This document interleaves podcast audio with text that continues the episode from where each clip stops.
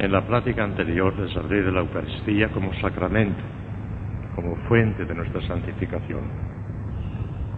En esta les voy a hablar de la Eucaristía como sacrificio, el santo sacrificio de la misa, otro aspecto fundamental de la vida cristiana. La Eucaristía como sacramento se ordena ante todo y sobre todo a nuestra propia santificación. Pero como sacrificio se ordena ante todo y sobre todo a la gloria de Dios, a glorificar a Dios. La Santa Misa, como sabemos, es la reproducción del mismísimo sacrificio del Calvario. Es como el mismísimo sacrificio del Calvario que se nos pone delante salvando la distancia de 20 siglos. El mismo. No es una reproducción, es el mismo que se hace presente en cada misa.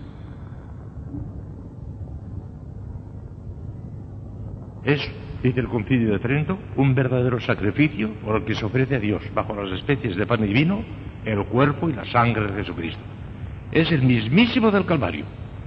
La misma víctima, el mismo oferente principal, que es Cristo, la misma razón formal de sacrificio, solo el modo es distinto. Aquel fue cruento, un derramamiento de sangre, y este es incruento. Pero todo exactamente igual. El primer sacerdote, el sacerdote oferente principal es Cristo, no el sacerdote.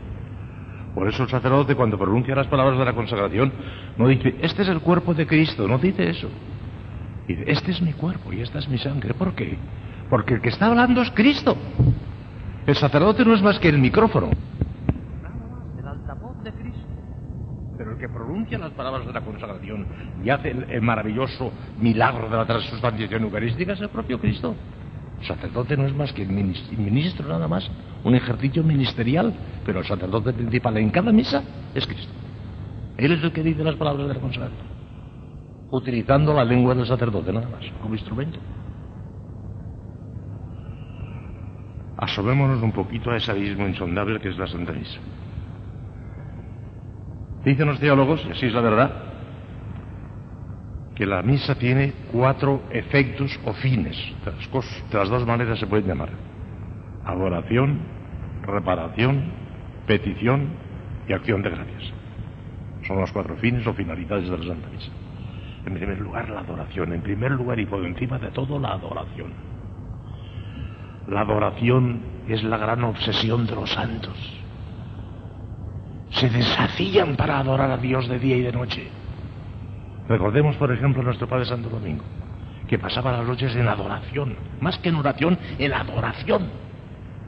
Y se tendía a lo largo del suelo, y extendía los brazos en cruz, y los ponía en forma de flecha mirando al cielo. Y tenía que hacer todas aquellas cosas porque ya no sabía qué hacer para adorar a Dios.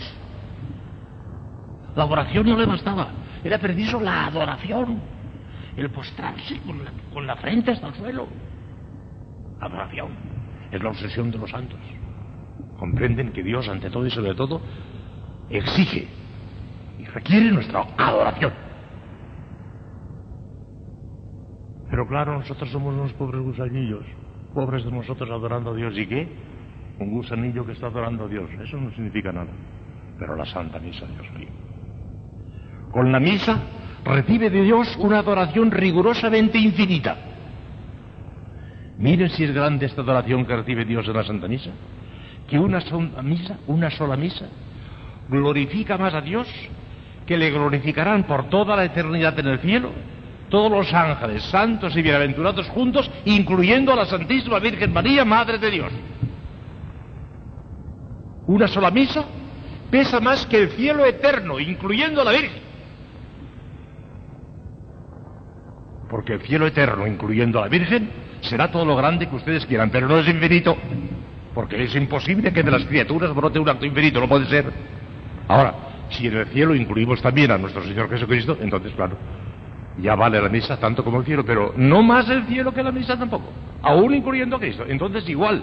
Pero sin incluir a Cristo, una sola misa más que el cielo entero junto con la Virgen María y todos los ángeles y santos. Una sola misa. De manera que esa deuda de, adoración que tenemos contra la para con Dios, la saldamos infinitamente con una sola misa, con una sola misa.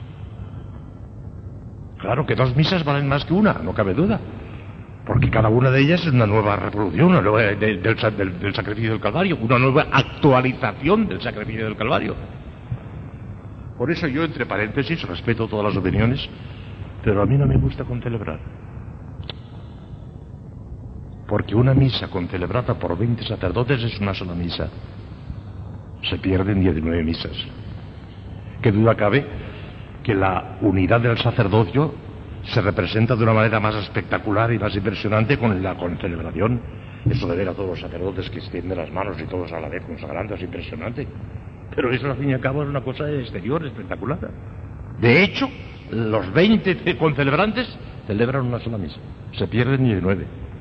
Y no me digan a mí que dos misas son igual que una misa. No, señor, dos misas son dos misas y una misa es una misa. Vale, que yo no concelebro si puedo. Cuando no hay más remedio, pues se concelebra. Pero si no, me gusta decir la misa individual para que sea una misa entera. No concelebrando nada más con otros dos.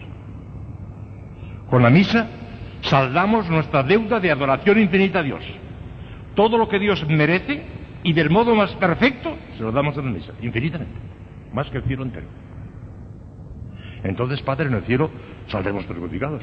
Más valdría, en el cielo nos uniremos a la adoración infinita de Cristo también, y en ese caso estaremos concelebrando siempre una misa eterna, y en ese caso tendrá el mismo valor que aquí. Pero haciendo abstracción de eso, prescindiendo de nuestro Señor Jesucristo y pensando nada más que en la Virgen, Bienaventurado y Santos, la misa vale más que todos ellos juntos. En el cielo no saldremos perjudicados por eso, porque será una misa eterna, celebrada por Cristo. Aunque estés qué cosa más enorme. Y esto se consigue siempre. Esta adoración infinita de la Santa Misa brotas de ella siempre ex operato, aunque la diga un sacerdote en pecado mortal, sacrílegamente. Dios recibe infinita gloria, aunque la diga sacrílegamente el, pecador. Eso no importa. No afecta a la esencia de la misa. Como tampoco afecta a la esencia de la solución sacramental, aunque te absuelva un sacerdote de pecado mortal. Él hace un sacrilegio, pero tú que te la suelta. Adoración. Digan ustedes sed de adorar a Dios. Insistan mucho en la adoración, que es mucho más que oración. Adoración, adoración y adoran a Dios infinitamente a través de la Santa. Reparación, hijas mías, tenemos que reparar. Cuántas infidelidades a la gracia, cuántos pecados veniales, quizá incluso pecados mortales en nuestra vida pasada, Dios mío. Cuántas cosas que tenemos que reparar. El pecado de suyo es una ofensa infinita hacia nuestro Señor por la distancia infinita que hay de nosotros a Él no es infinita porque una criatura, vuelvo a repetir lo que acabo de decir, es incapaz de hacer un acto infinito, bueno o malo, no es posible. Pero por razón de la distancia que hay de nosotros a Dios, de alguna manera envuelve una malicia infinita, un pecado. Y no solamente el pecado mortal, sino también el pecado venial, como les explicaba el otro día. Porque eso de saber que esto que voy a hacer ahora no me apartará de Dios, porque no es pecado mortal. Pero sé que a Dios no le gusta. Y a pesar de que sé que a Dios no le gusta, lo voy a hacer porque me gusta a mí y se acabó. No lo decimos de una manera tan explícita, pero lo hacemos, sabemos que aquello que estamos haciendo disgusta al Señor y lo hacemos. De manera que esa distancia infinita que hay de nosotros a Dios se mantiene aún en el pecado venial. De manera que tenemos en cierto modo, en cierto modo, una deuda infinita de reparación. Dios tiene derecho a exigirnos que reparemos aquello. ¿Y cómo lo vamos a reparar? Tomando disciplinas de sangre. Pero si nuestra sangre es impura, es pecadora, no vale. Eso no va, no basta. Tanto es así que si Dios quería salvar al género humano, es una cosa teológica que ustedes habrán oído muchísimas veces, Dios hubiera podido perdonar a Adán y Eva diciéndoles, poneros de rodillas y pedidme perdón, y os perdono, sin más. Hubiera podido hacer así, se hubiera querido. Pero si quería exigir una reparación de justicia, que reparase la ofensa, no tenía otra solución más que la encarnación de una de las tres personas divinas, o de las tres a la vez, porque hubieran podido encarnarse las tres, hubiera podido encarnarse el Padre, hubiera podido encarnarse el Hijo, hubiera podido encarnarse el Espíritu Santo, pero de hecho sabemos por la fe que solamente el Verbo, la segunda persona, es la que se encarnó. Pero era preciso que al encarnarse y tomar una naturaleza humana, como hombre representase la humanidad entera y como Dios fuese capaz de hacer un acto infinito de reparación. Era necesario, si quería una exigencia de justicia, que se encarnase de un Y así sí. Hubiera podido perdonarnos sin necesidad de tanto, pero Dios quiso exigir una reparación rigurosa y no la podía hacer más que un hombre Dios, Cristo. Pues esa reparación de Cristo la tenemos a nuestra disposición. es para desesperarse pensar que no podemos reparar a Dios nuestros propios pecados por nuestra propia cuenta. Pero los podemos reparar a través de Cristo. Ay, qué pobrecita soy, qué pobrecita soy. Y Cristo le dijo a aquella alma que decía esto, qué pobrecita soy. No te llames pobre teniéndome a mí. No te llames pobre teniéndome a mí. Porque tenemos a Cristo y Cristo es una riqueza infinita y está a nuestra disposición. Y podemos y debemos explotar ese tesoro infinito que es Cristo. Y ofrecerlo como reparación al Eterno Padre. Y entonces saldamos todas nuestras deudas, pero con mucho exceso. Rebasamos nuestra deuda, porque nuestra deuda es en cierto modo infinita por razón de la distancia, pero en sí misma no es infinita porque no puede serlo. Y en cambio la reparación que le ofrecemos a Dios es rigurosa y absolutamente infinita. No solamente reparamos todas nuestras faltas, sino que la rebasamos la reparación. Vamos más lejos de lo que debemos. Más queda Dios en deuda con nosotros, a través de la Santa. Ay, tesoro, Dios mío. No te llames pobre teniéndome a mí. Lo dijo Cristo nuestro Señor. Somos riquísimos con Él. Somos pobrísimos sin Él. Pero somos riquísimos con Él. Con las riquezas mismas de Dios. Repara siempre, infaliblemente, en todo o en parte, la pena debida al pecado. Y aquellos agujeritos que quedan en la pared cuando se arranca el clavo, también nos va tapando la Santa Misa. Y podíamos oír una misa con tanto fervor y con tanta devoción que nos tapase todos y que fuese una indulgencia plenaria. Es la verdadera indulgencia plenaria. Porque, hijas mías, la indulgencia plenaria es dificilísima de ganar. Dicen, y me lo creo, aunque esto no lo sabe nadie porque es una suposición, pero dicen que Santa Teresa ganó en toda su vida dos indulgencias plenarias. Teresa de Jesús, nosotros nunca. Y precisamente porque la Iglesia sabe lo difícil que es ganar una indulgencia plenaria, cuando concede indulgencias plenarias ya dice expresamente en el Código Canónico, si no se gana plenariamente, pues que se gane parcialmente en la forma que cada uno pueda. Y se acabó. Porque si no fuera así, la indulgencia plenaria sería la cosa más inútil que la Iglesia hace, porque no se gana nunca. Hace falta unas disposiciones tan perfectas para ganar una indulgencia plenaria.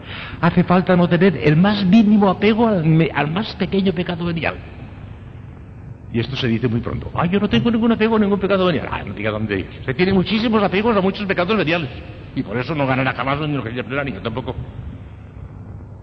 Santa Teresa puede ser que sí que ganas esas dos. Pero la gran indulgencia plenaria es la misa, la misa. Con la misa podemos saldar totalmente todas nuestras cuentas como si ganásemos una indulgencia plenaria. Ahora mismo estamos en el año santo de la redención. Magnífico. El que logre ganar la indulgencia plenaria del año santo de la redención queda como bautizado. Ahora reparado todo. Pero ¿quién es el que gana la indulgencia plenaria, aún la del año santo de la redención? Uy, la ganamos parcialmente, parcialmente, parcialmente y nada más. No confíen en las indulgencias plenarias, confíen en la misa, eso sí, porque ahí la tenemos. ¿De qué se ríen? Qué dulce purgatorio es la Santa Misa. Qué dulce purgatorio. ¿Podemos pasar el purgatorio con la Santa Misa? Mire usted qué cosa. Lo que hemos de saldar en el purgatorio lo podemos saldar en este mundo con la Santa Misa. Y tengan ustedes en cuenta una cosa que no sé si la habrán oído decir, pero ya se lo digo a ustedes y es la pura verdad. Que la Santa Misa aprovecha las almas del purgatorio, sí señor. Pero no con tanta seguridad como las que vivimos en este mundo, por una razón muy sencilla. Es mejor hacerse aplicar misas en vida que después de la muerte, por una razón muy sencilla. Porque la Iglesia tiene sobre nosotros, los que vivimos en este mundo, tiene jurisdicción, tiene mando, jurisdicción. Y la aplica a tal alma, ya a esa alma va, porque la Iglesia lo manda, tiene jurisdicción. Pero sobre las almas del purgatorio la Iglesia no tiene jurisdicción. Y aplica la misa en plan de sufragio, de limosna, pidiéndoselo a nuestro Señor. Y es de creer que nuestro Señor atiende, vox esponse, es la voz de la esposa, de Iglesia de Cristo, la esposa de Cristo. Pero eh, no estamos seguros. Y puede ocurrir, y ocurrirá mil veces, lo que duda, que una, misa aplicada por un determinado difunto, el Señor no la aplica a ese difunto, sino a otro. Estaría bonito que un millonario que puede encargarse mil misas salga enseguida al purgatorio. Y el pobrecito que tiene mucho menos que purgar que él, pero no le aplica ninguna misa, está todo el tiempo que tenía que estar. Ah, no. El Señor desde arriba hace una distribución justa. En este mundo hay muchas injusticias, pero en otro no. El Señor hace las cosas con justa. De manera que es mucho más seguro eh, celebrar la misa, oír la misa y encargar la misa en vida y para personas en vida que para los muertos. Porque no estamos seguros de que se aplique del todo a los muertos. Y a nosotros tampoco. Porque si se nos aplicase de una manera total y perfecta, con una sola misa bastaría para el mundo entero. Bastaría con que el Papa dijera la misa en Roma por la Iglesia Universal y estaba todo saldado y todo reparado. Pero es que, aunque todo esto es de por sí, la misa lleva consigo todo eso, de suyo en la aplicación es limitada. No sabemos en qué forma la aplica Dios nuestro Señor, pero es limitada. Porque si fuese ilimitada, vuelvo a decir, bastaría que el Papa diga la misa y se acabó para todos, y está. Esa infinitud no se vuelca del todo, sino parcialmente, en gran medida de nuestras disposiciones, ¿eh? como en todo lo demás. Adoración, reparación. Hay que reparar, ahí tenemos la reparación. Petición. Necesitamos pedir muchas cosas a Dios. ¿Cuántas cosas nos hacen falta? Pero ¿con qué cara nos atrevemos a pedirle nada a Dios nuestro Señor, a no ser perdón de nuestros pecados? Eso sí. Lo único que tenemos derecho a pedir a nuestro Señor con nuestra propia cara dura es, perdóname Señor que soy pecador. Eso sí, pero nada más. ¿Con qué cara tienes tú para pedirle a Dios nuestro Señor? Pero fíjense bien, tenemos a nuestra disposición la oración misma de Cristo. Semper vivens ad intervelandum pro nobis, de San Pablo. Está siempre vivo intercediendo por nosotros en el cielo. Y la oración infinita de Cristo se nos aplica en la Santa Misa. Unámonos a la oración de Cristo. No te llames pobre teniendo de mí. Únete a la oración de Cristo y elevarás a Dios una oración infinita, absolutamente infinita. Lo que no consigas con la Santa Misa no lo conseguirás con nada. Porque si esa petición, que es de suyo infinita por parte de Cristo, no nos alcanza, es porque no entran los planes de Dios concedernos aquella gracia. Si entran los planes de Dios, con la Santa Misa lo conseguiremos infaliblemente. Yo tengo una pena muy grande y se la voy a decir a ustedes para que me ayuden también. Tengo algunos elementos de mi familia, sobrinos, que se han apartado de Dios, que han perdido la fe y para mí es una angustia tremenda, me chorrea sangre del corazón. Pero estoy completamente convencido, pero completamente convencido que antes o después, en mi vida o después de mi vida, volverán. Volverán. Porque es infalible la palabra de Cristo, pedid y recibiréis, llamad y os abrirá, buscad y encontraréis. Y como la Santa Misa, cuando levanto el cáliz, que le pido tantas cosas a nuestro Señor en aquel momento, por eso estoy un ratito como el cáliz levantado. Es imposible que Dios deje de oír esa oración. De manera que estoy completamente seguro que volverán. No sé cuándo, pero volverán. Santo cura de Ars es el que me ha enseñado a tener el, cáliz un poquito en el aire. Porque él decía, cuando quería una cosa, llegó a decir, claro, era pobre, eh, iba a decir un pobre ignorante, y lo era, ¿eh? Porque era muy poco teólogo, pero era un santazo tremendo y tenía las luces vivas de los dones del Espíritu Santo. Y un día se le ocurrió decir, Señor, quiero esta gracia que sé ciertamente que es para tu gloria. Pero hasta que no me la concedas, no bajaré el cáliz, estaré así todo el rato hasta que me la concedas. y lo consiguió, claro la gran confianza que hemos de tener cuando le pidamos alguna cosa a Dios. Ya saben ustedes lo atrevida que era Santa Catalina. Y cuando el Señor parece que, que, no quería concederle una gracia y por fin se enfadaba y decía, que se lo pide Catalina. Pues si lo pide Catalina no tendré más remedio que hacerlo. Ustedes son esposas de Cristo también, son catalinas también, son esposas de Cristo. Pídanle al Señor las gracias que han de ser para su gloria, las otras no las pidan nunca. No pidan nunca cosas humanas, por amor de Dios. Las cosas humanas que las pidan los mundanos, la gente del mundo. Pidan cosas para la gloria de Dios. La expansión de la iglesia, la fe, la, vida sobrenatural en el mundo entero. Pidan cosas grandes a Dios, no le pidan cosas pequeñas. Pero exíjanlas, que son catalinas, que son esposas de Cristo. Y sobre todo a través de la misa, que entonces sí. Qué novena, qué trisagio. Lo que no tengamos con la misa no lo tendremos con nada. Nos atrae de suyo ex operato todas las gracias que necesitemos si no las ponemos obite. Todas con tal de no ponerles obvio, incluso la gracia de perseverancia final, la hemos de conseguir a través de la misa. Ayer les hablé de esto, que la gracia de perseverancia final no la podemos merecer, pero la podemos impedrar. ¿Con qué? ¿Con nuestra pobre oración nada más? Ah, no, no, con la misa. A pedirle, y eso es lo que pedimos. En la Santa Misa continuamente pidiendo la salvación del alma. Fíjense bien las oraciones litúrgicas, casi siempre la salvación, la salvación, la salvación, la perseverancia final. Hoy mismo parece que hemos olvidado a que nos dé una buena muerte. En la misa nuestra oración entra en el río de las oraciones de Cristo y de las oraciones de la Iglesia, Vox Esponse. Es la oración oficial de la Iglesia también. Continuada después con el rezo litúrgico del que ya les hablaré en otro momento. Adoración, reparación, petición, acción de gracias. Qué deuda de gratitud tenemos también para Dios nuestro Señor, Dios mío. ¿Ustedes se han dado cuenta de lo que significa nuestra vocación religiosa? Mi, vocación sacerdotal, sobre todo y por encima de todo nuestra vocación cristiana, el bautismo. En el mundo actual hay cuatro mil millones de personas y solamente unos mil millones estamos bautizados. Si desfilaran delante de nosotros, fíjense bien, porque ese, ese número tres mil no nos dice nada, Pero si desfilaran delante de nosotros todos los paganos del mundo que no están bautizados, tardarían en desfilar a razón de 100 por minuto, corriendo, corriendo, corriendo, corriendo, a 100 por minuto, de día y de noche, sin descanso, sin descanso, tardarían en desfilar más de 50 años. Hagan un cálculo matemático, muy sencillo, que puede hacer cualquier No están bautizados. Se pueden salvar y se salvan. La inmensa mayoría, por no decir todos, se salvan porque tienen el acto de contención y tienen la misericordia de Dios, pero no están bautizados y carecen de Eucaristía y carecen de sacramentos. Nosotros, millonarios de la gracia, porque Dios ha querido, mejor dicho, porque Dios nos ha querido, porque nos ha elegido, que lo dice el Evangelio. No habéis elegido vosotros a mí, sino yo a vosotros. Somos hijos de Dios por elección especialísima. Hemos nacido en el seno de la Iglesia Católica porque Dios ha querido, porque Dios nos ha querido. Qué deuda de gratitud, Dios mío de día y de noche dándole gracias y si jamás acabaríamos de pagar la deuda de nuestra gratitud. Ah, pero no te llames pobre teniéndome ahí. Con la Santa Misa podemos pagar nuestra deuda de gratitud en grado infinito, rebasando nuestra deuda.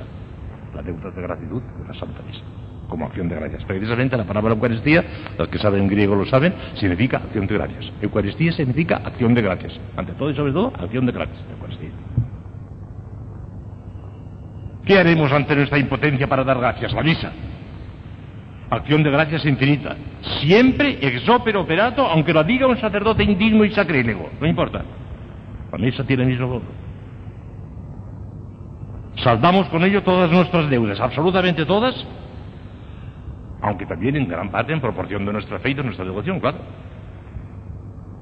Y la misa, como acción de gracias, es una fuente de nuevos beneficios, porque al bienhechor le gusta, le gusta verse correspondido. Hace, falta que tengamos esa buena educación de dar gracias.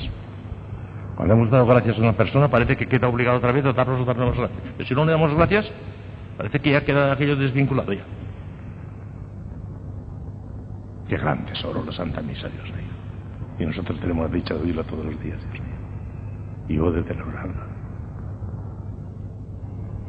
Pero claro, a pesar de que ella tiene un valor infinito, como acabo de decir las veces, en gran parte el valor santificador de la Santa Misa depende de nuestras disposiciones.